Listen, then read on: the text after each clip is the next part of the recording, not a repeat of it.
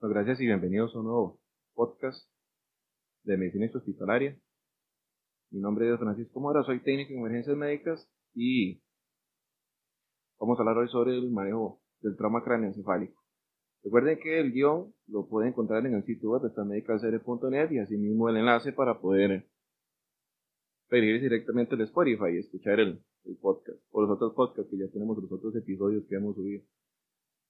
El trauma de cráneo sigue siendo una de las principales, o el traumatismo, los traumas en general son una de las principales causas de muerte. Y el trauma de cráneo, eh, pues aumenta en gran medida esa cifra y esa estadística. Es, es bastante común, principalmente en los niños, en el paciente menor, en el paciente pediátrico, que se generen este tipo de lesiones, principalmente por la diferencia de tamaño entre su cabeza y el resto del cuerpo. Y en el adulto, pues muchas veces también genera una emergencia donde pone en riesgo la vida del, del paciente. Vamos a empezar por definir qué es un traumatismo craneoencefálico y es cuando en la lesión que se genera directamente sobre la bóveda craneana por transmisión de energía hacia este sitio anatómico, vamos a encontrar focalidades neurológicas, como por ejemplo alteración del estado de la conciencia, alteración pupilar, pérdida de la conciencia, convulsiones, Principalmente esto va a depender de la etiología de lo que esté generando la lesión al, al paciente. Tal vez para hacer un poco la diferencia, porque muchas veces se tiene o se maldice que cualquier golpe que se genere en el cráneo del paciente es un traumatismo craneoencefálico y en realidad no es así. Va a partir del hecho de si hay focalidades o no hay focalidades neurológicas. Mientras no haya daño directo al sistema nervioso central, entonces no podemos definir si eso o no es un traumatismo craneoencefálico. Y según una revista, la revista mexicana Neurociencia, alrededor de 1.2 millones de personas alrededor del mundo sufren traumatismos craneoencefálicos. Y de ellos, este, pues ese tipo de lesiones son los responsables del deceso de entre un 9 y un 30% de las víctimas, bien sea por causas primarias o secundarias. Las causas primarias, ¿qué son? Bueno, las causas primarias son aquellas que están directamente relacionadas al traumatismo, es decir, las que son el agente causal, como un accidente de tránsito, como una precipitación, una herida de arma de fuego. Mientras que las causas secundarias van a ser aquellas que aparezcan posteriormente y que agraven la lesión que ya existe en el paciente, como las hemorragias intracraneales o el uso de drogas o alcohol. Y si bien es cierto, eh, pues que se ha reducido en buena medida la consulta de este tipo de patologías, sigue siendo bastante común en el ámbito doméstico, principalmente cuando se realizan reparaciones, por ejemplo en precipitaciones. El caballero está realizando sus reparaciones en la casa, se resbala la escalera, precipita y impacta el cráneo contra el suelo. De hecho, recuerdo un caso que atendí empezando la carrera de un caballero que estaba jugando unas matas de un segundo piso precipita el segundo piso, unos 4 metros de altura, impacta directamente el cráneo occipital contra el suelo. Hay un desprendimiento bastante grande del cuero cabelludo y deformidad directa sobre la bóveda craneal. El caballero está combativo, bastante difícil de manejarlo, por cierto, principalmente porque hablamos de que era un masculino de por lo menos unos 120 kilos, metro 80 tal vez. Ahora, eh, aunque se hayan reducido este tipo de lesiones, siguen estando presentes y hay otro, otro factor agravante y son los accidentes de tránsito, por ejemplo, el conductor de la motocicleta cuando no porta su casco o eh, incluso los, los ocupantes del vehículo automotor, el carro, impactan de manera frontal, no portan el cinturón de seguridad y hay un, un signo característico que uno puede llegar a encontrar una vez que arriba de la escena y lo principal es encontrarse esa concavidad en el parabrisas, de lo que uno llama un ojo de buey.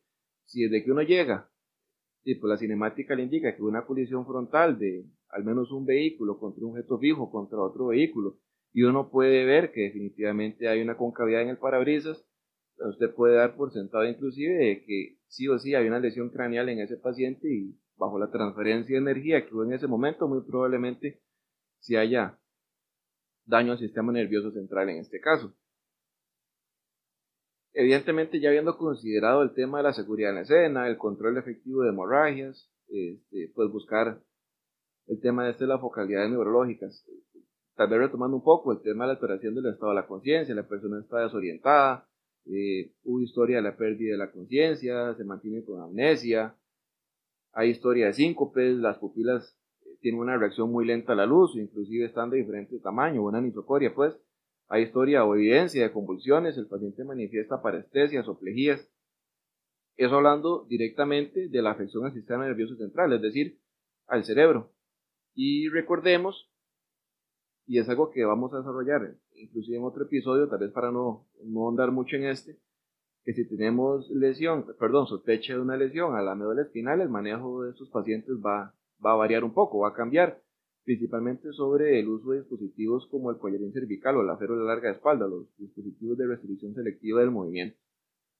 Hubo un metaanálisis que les voy a dejar ahí en el sitio web donde se revisaron los diferentes artículos de qué tan beneficioso o no era restringir el movimiento de los pacientes con traumatismo cráneoencefálico. Y bueno, se llegó a evidenciar que no beneficia en nada si hablamos exclusivamente o específicamente de un traumatismo en el cráneo. Específicamente un traumatismo cráneoencefálico, es decir, donde haya evidencia de daño al sistema nervioso central, porque va a complicar más las cosas. Vamos a tallar un poco más, pero en resumidas cuentas va todo siempre a apuntar a que va a haber un aumento de la presión intracraneal en el, en el paciente. Primero, si vamos a colocarle un collar cervical, y no se está ajustando de manera correcta, o es un collar más pequeño, por ejemplo, para el paciente, lo que va a hacer es comprimir las yugulares externas, que son los vasos sanguíneos que se encargan del retorno venoso hacia el cerebro o del cerebro, y va a generar esto si se aumenta la presión intracraneal.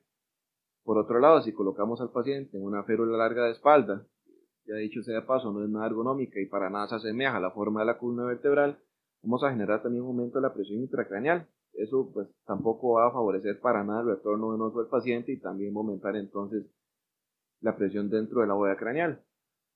Lo más aconsejable, por ejemplo, en un caso de esos es semisentar al paciente a 30 grados en la camilla de la ambulancia. Eso sí favorece el retorno venoso y evita en gran medida el aumento de la presión intracraneal. Por otra parte, siempre se ha dicho que todo paciente con traumatismo craneoencefálico tiene que ser oxigenado en altas concentraciones porque podría requerirlo. Bueno, eso es algo que se las trae. Principalmente, siempre nos han dicho que si hay alteración del estado de la conciencia hay que oxigenar en altas concentraciones al paciente porque la alteración del estado de la conciencia podría perfectamente deberse a una hipoxia.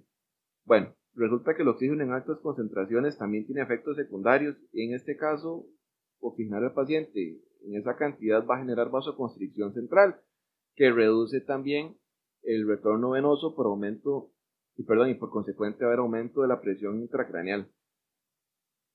Considerar dispositivos para la medición de la oximetría es muchísimo más beneficioso para el paciente antes de decir oxigenarlo con, por ejemplo, una mascarilla con bolsa de reservorio, solo porque eso fue lo que nos enseñaron toda la vida.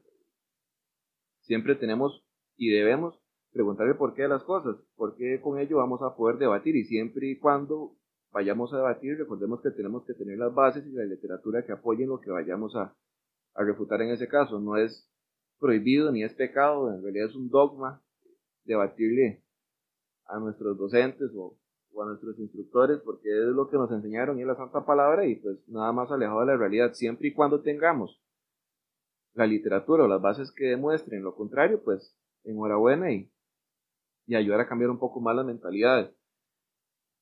Respecto a lo de la oxigenoterapia, como les digo, el oxígeno en altas concentraciones es vasoconstrictor central, va a cerrar un poco más los vasos sanguíneos, las venas, el sistema venoso del cerebro que va o que se encarga del retorno venoso hacia, hacia el corazón.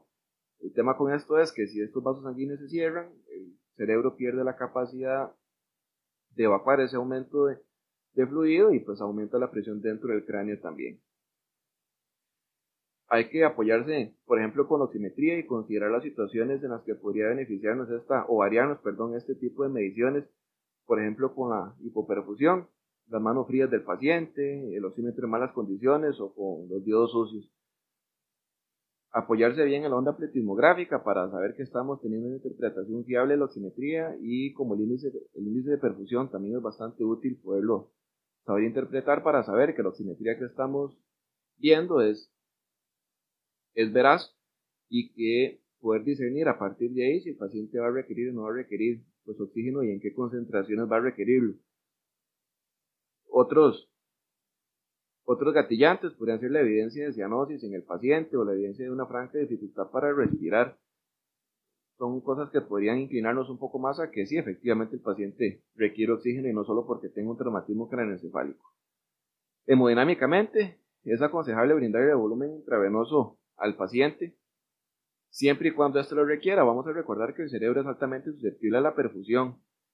Volúmenes de 125 o 250 centímetros cúbicos suelen ser suficientes y pues no consideraría volemias más altas que estas.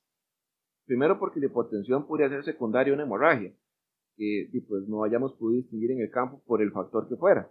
Y segundo porque grandes cantidades de soluciones cristaloides en el paciente, bueno, van a generarle bastante daño. Algo de lo que hablamos en el episodio anterior.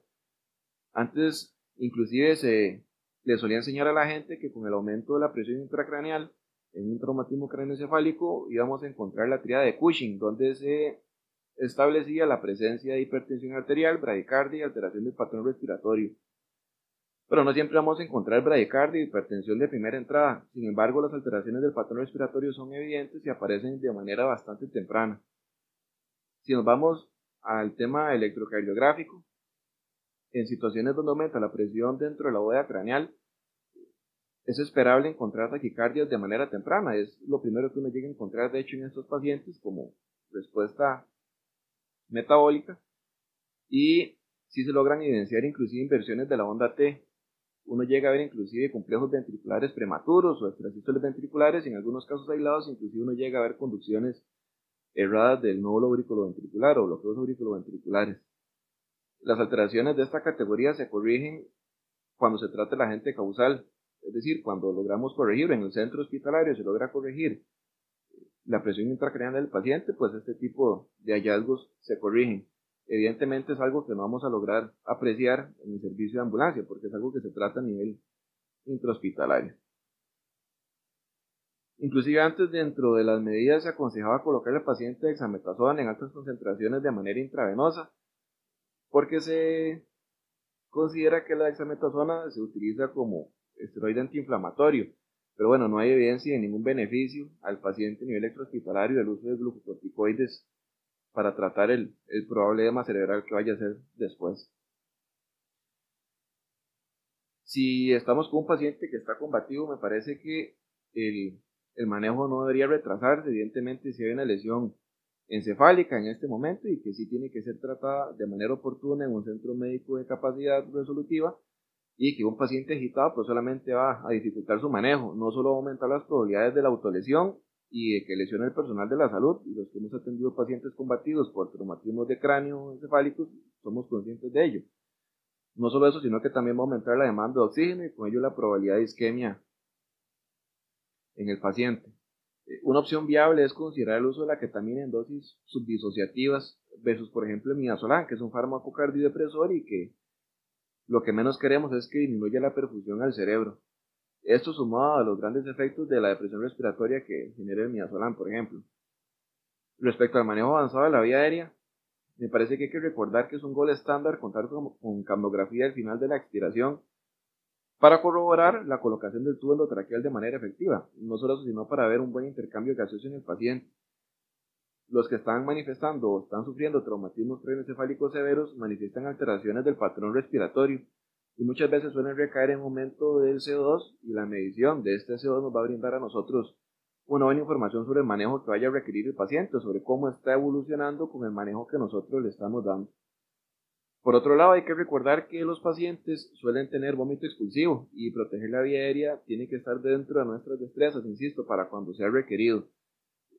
Si no contamos con la destreza de un manejo avanzado de la vía aérea o relativamente estamos muy cerca de un centro médico con capacidad resolutiva, es muchísimo más viable que sea manejado en el nosocomio que un ambiente pues como la ambulancia donde muy probablemente solo esté el paramédico dentro del módulo e inclusive esto a nivel nacional es pues un escenario idóneo en muchos, muchos casos porque la realidad muchas veces es otra es decir, va a ser mejor manejar la vía aérea del paciente si estamos cerca del hospital, dentro del hospital. Hay mayor personal, mayor equipo, mayor expertise para realizar una maniobra de estas. Por consecuente, el índice de fallo es muchísimo menor. Vamos a, a recordar que el, norte nuestro siempre va a ser no hacerle más daño al paciente. Eh, la cantidad de intubaciones endotraqueales que nosotros realicemos no nos hace mejores o peores paramédicos, al contrario, la capacidad que tengamos para discernir es más viable y le, le aporta más sobrevivir al paciente versus tratar de realizar maniobras para las cuales no hemos sido entrenados o no tenemos la supervisión idónea y bueno, en realidad tendríamos que enfocarnos y, y. Resumiendo un poco el manejo de este tipo de pacientes, lo primero es discernir si hay o no alteración del estado de la conciencia o directamente focalidad neurológica, retomando la eh, historia de la pérdida de la conciencia, convulsiones, alteración pupilar. Si hay evidencia de esto, pues entonces, y estamos ante un paciente que está combativo, que mantiene datos de hiperagresividad, pues entonces dosis disociativas de ketamina es una buena opción. Es un medicamento que tiene una vida media relativamente corta usualmente cuando el paciente se entrega en el centro hospitalario ya el efecto del medicamento está pasando. Si son lugares largos, no es necesario tampoco aplicar grandes dosis ni dosis, pues tampoco muy, muy distanciadas ni muy cortas entre sí para poder mantener la relajación del paciente. Idóneamente y ojalá poder lograr un Ramsay de 3 para este tipo de, pacientes donde si lo estimulamos abra los ojos y nos pueda contestar o nos dé respuestas verbales. La medición de la escala de Coma Glasgow es imprescindible al abordaje del paciente y en el transcurso hasta el centro hospitalario para poder ver el deterioro neurológico que esté teniendo. Esto, la escala de Coma Glasgow, lo que le dice a uno no es solamente qué tan afectado está ese paciente en el momento en que lo abordamos, sino le puede dar también al personal de salud un pronóstico de qué afección va a tener y poder tener un mejor norte en el manejo de, ese paciente.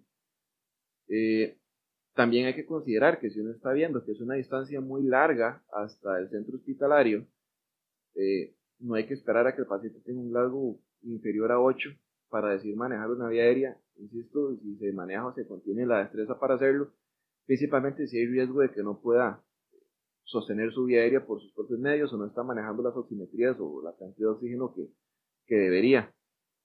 Eh, si no hay evidencia o historia de que haya daño sobre médula espinal para que requiera restricción del movimiento con un collarín o otros dispositivos de esta categoría, semicentral a 30 grados es, es lo idóneo para mejorar el retorno venoso y si el paciente mantiene datos de hipoperfusión, la administración de soluciones cristaloides en cantidades de 125 o 150 cc como máximo para mejorar la perfusión al cerebro es bastante viable por el simple llano hecho, recordemos de que el cerebro es muy susceptible a la hipoperfusión y que si no está con un buen volumen o una buena presión para poder mantener sus funciones, pues entonces se va a ver muchísimo más afectado. Otras maniobras como eh, colocar glucocorticoides o esteroides intravenosos no, pues no manifiestan mejor ventaja. En el metaanálisis que se les va a dejar hablar inclusive, por ejemplo, de las heridas de arma de fuego en cráneo. Eh, muchos se inmovilizaban porque se decía que la transferencia de energía hacia el cráneo puede generar un efecto latigazo sobre las cervicales y podría haber daño posteriormente a, a la médula espinal, pero bueno, ya se logró evidenciar de que, de que no era realidad y que en este tipo de situaciones pues entonces se manejaría de esa, de esa manera semisetar el paciente, oxigenarlo solo si lo requiere, volumen solo si lo requiere y manejar la vía aérea pues única y exclusivamente si es requerido también. El tema de la restricción selectiva del movimiento genera más daño que beneficio al, paciente y otro tipo de maniobras pues tampoco, tampoco están indicadas.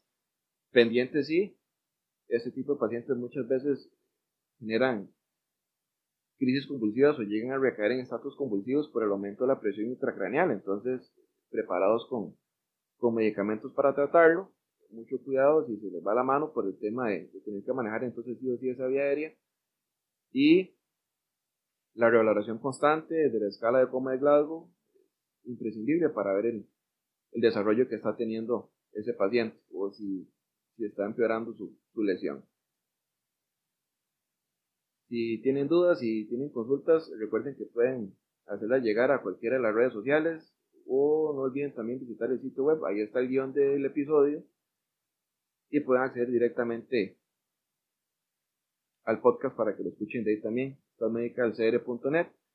Y gracias por acompañarnos nuevamente en este episodio.